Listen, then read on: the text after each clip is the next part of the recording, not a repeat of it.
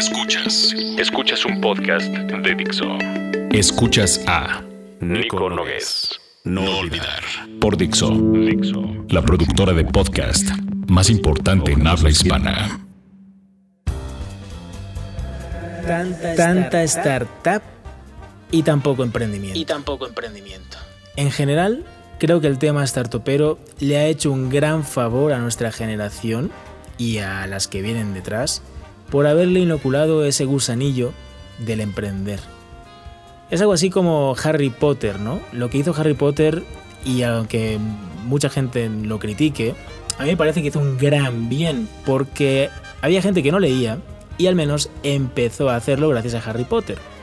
El fenómeno startup ha logrado que personas que en su vida se hubiesen planteado la posibilidad de emprender algo, ahora se lo estén planteando e incluso lo estén probando. Lo que pasa, Lo que pasa, al menos desde mi punto de vista, es que el hecho de emprender algo, cuando se habla de startup, casi nunca casi sucede. nunca sucede.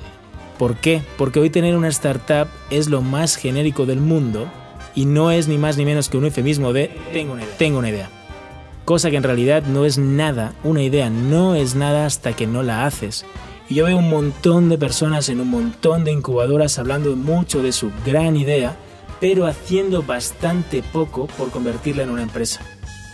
Y es que quede muy claro, el objetivo de una startup, sea la que sea, es convertirse en empresa. Convertirse en empresa. Una empresa, también sea la que sea, nace para generar un negocio. Si no, no interesa.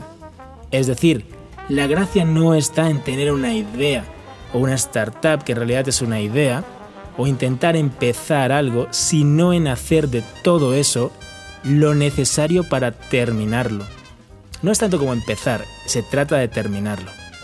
Desde aquí les invito a hablar menos de startups y así tienen una idea, denle con toda la dedicación que puedan y no paren hasta fracasar muy cabrón o bien convertirla en una empresa. Convertirla en una empresa. Porque tener una idea no es sinónimo de empezar nada. Empezar algo y solo llegar al punto medio no interesa.